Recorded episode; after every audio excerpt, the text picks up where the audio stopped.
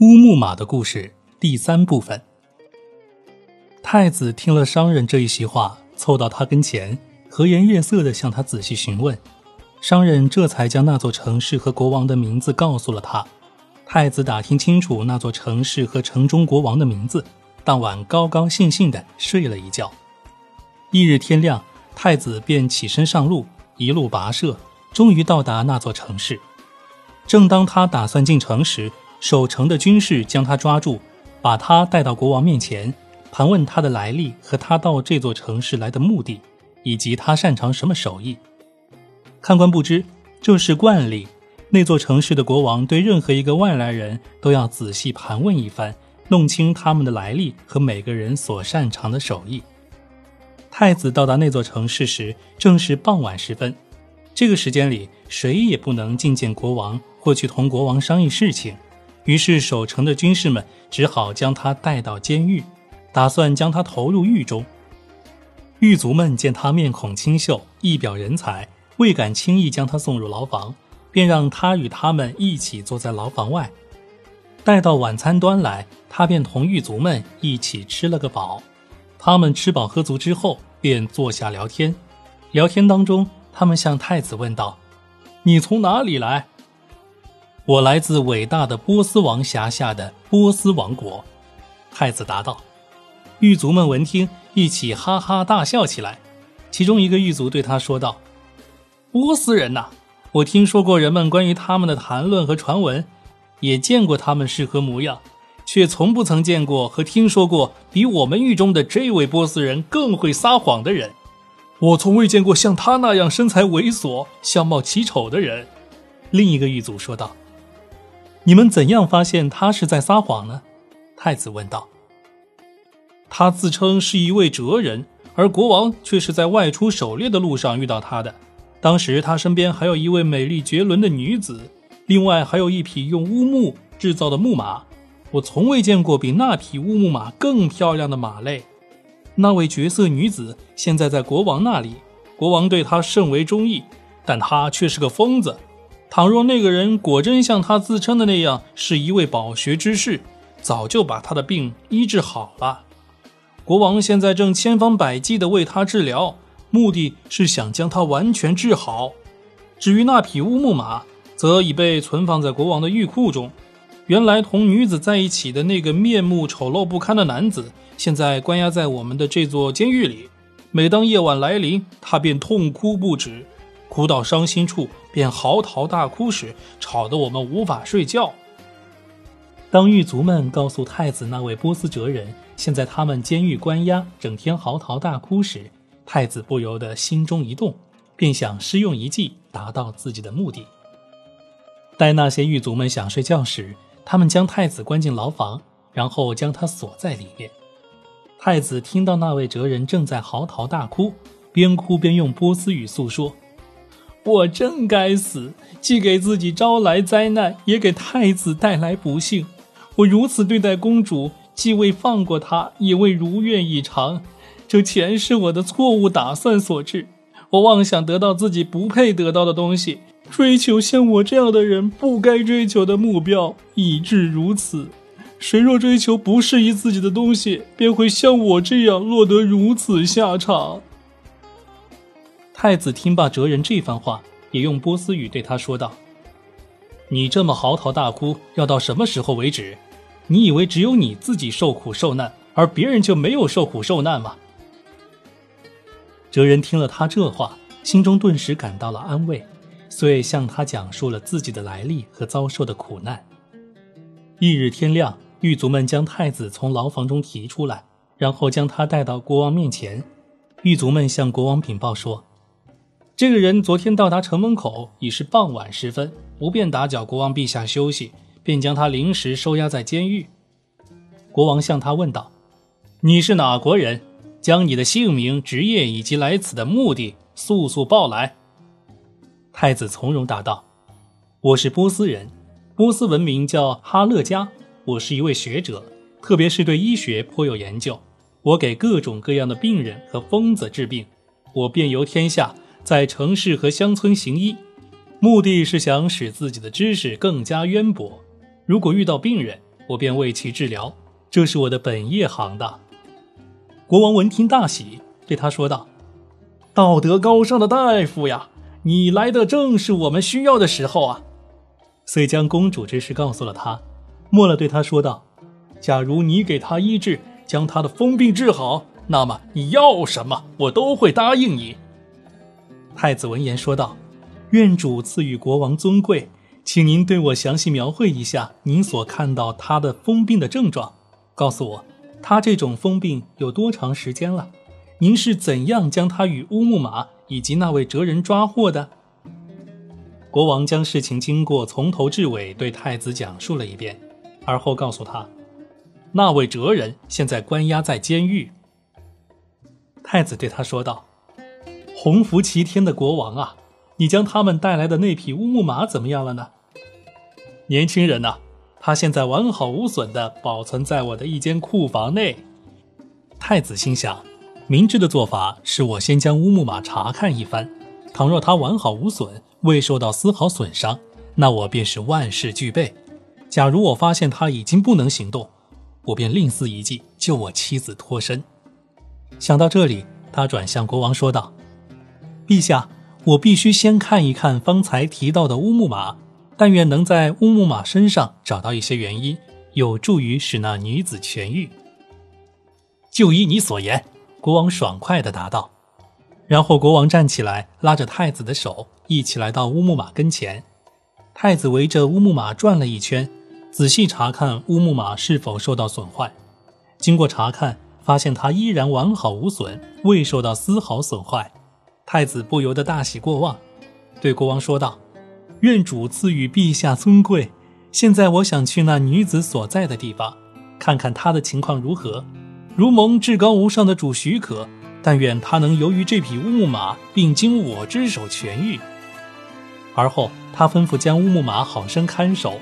接着，国王便带着他前往公主居住的房间。太子走进房间，看到公主像往常那样手舞足蹈，正在发疯。其实她并非精神错乱，而是故意装疯做给人看。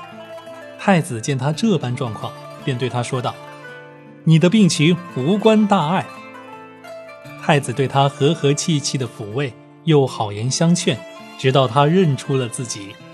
公主认出身边之人便是太子，激动的大叫一声，由于过分激动，竟一时昏了过去。国王却以为他这声大叫是出自对自己的恐惧，急忙退了出去。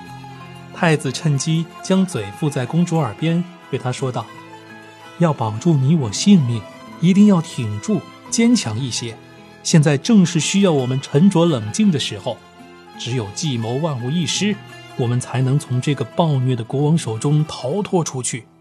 少请我出去见他，对他说：“那女子的病症属于一种疯病的症状，我向您保证会使他的病体痊愈。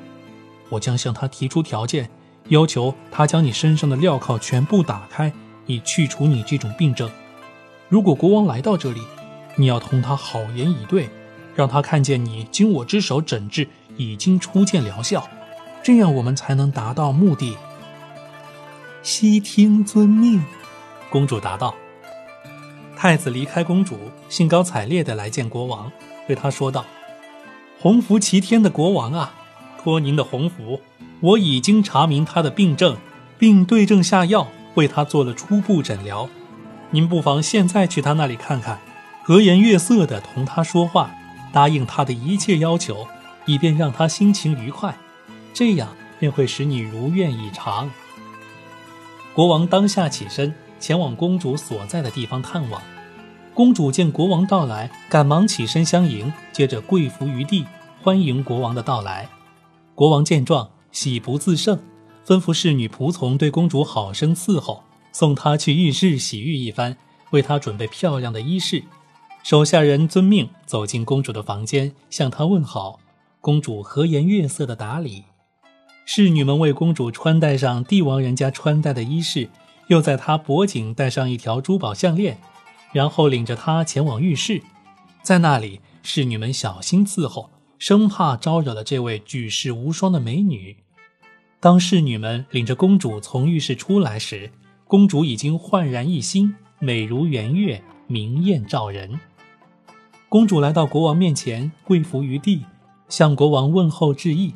国王一见，满心欢喜，对太子言道：“这一切皆是托你之福，愿主使我们多沾你的福分。”陛下，若要使他彻底痊愈、根除病根，您必须带领文武百官和全体将士，再去您遇到他的那个地方，并且还要带上他来时所乘坐的那匹乌木马，以便我在那里彻底消除他的病魔之根，将病魔囚禁起来，然后处死，永远不再回到他身边来。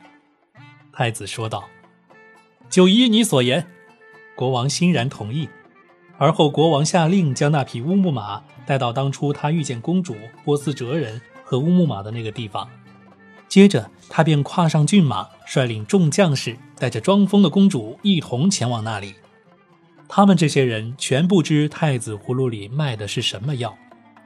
他们来到那片草原，自称是大夫的太子吩咐将公主与乌木马置于国王和将士们势力所及的一处地方，而后对国王说道。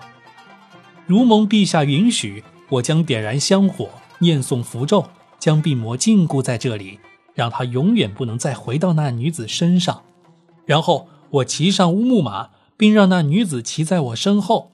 这样一来，那乌木马便会剧烈抖动，向前行走，朝着你走去。到那时，事情就算完事大吉了。国王听罢他这番话，大喜过望。于是太子骑上乌木马。并让公主骑在他身后，国王和众将士远远地望着他们。太子用绳带将公主绑紧，接着便按动上升按钮。只见那匹乌木马载着他们缓缓升空，将士们呆呆地望着，直到木马从他们的视线消失。国王在那里等待了半天时间，也没有把他们等来，他终于完全绝望了。对那位天姿国色的美女离去懊悔不迭，嗟叹不已，最后只好颓丧地率领将士们回城。再说太子与公主乘坐乌木马朝父王的京城进发，他们一直飞呀飞呀，最后降落在国王的宫殿屋顶上。太子扶公主走下屋顶，平安来到宫殿，然后直奔父王和母后跟前，向他们问候请安。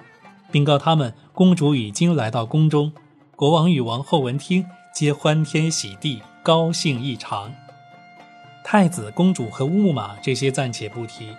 再说拜占庭国王回到城中，闷闷不乐地将自己关在宫中。文武百官进宫前来看望，问明情由，安慰他说道：“将那位女子掘走的，定是一个魔法师无疑。”感谢主，使你摆脱了他的魔法和诡诈。就这样，群臣不断的安慰国王，使他渐渐将公主淡忘。太子为全城的人举行了隆重的盛宴，整整欢庆了一个月。老国王生怕乌木马再惹出什么不愉之事，将他拆得七零八碎，把他的运行装置完全破坏，这才放心。太子给公主的父王写了一封信。向他描述了公主的近况，告诉他自己已经娶公主为妻，他在这里万事如意。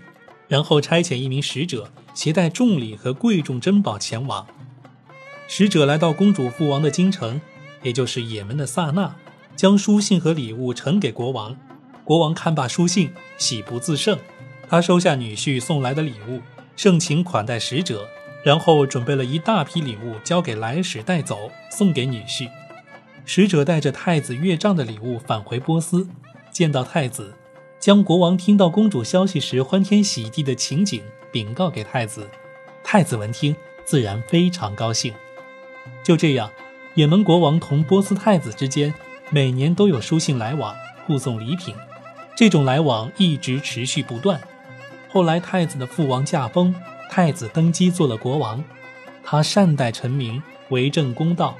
因此深得臣民拥戴，声名日隆，王国上下无不恭顺臣服，四方百姓皆都同心效命，他们一直过着最愉快、最美好的生活，享尽天下的荣华富贵，直至寿终正寝。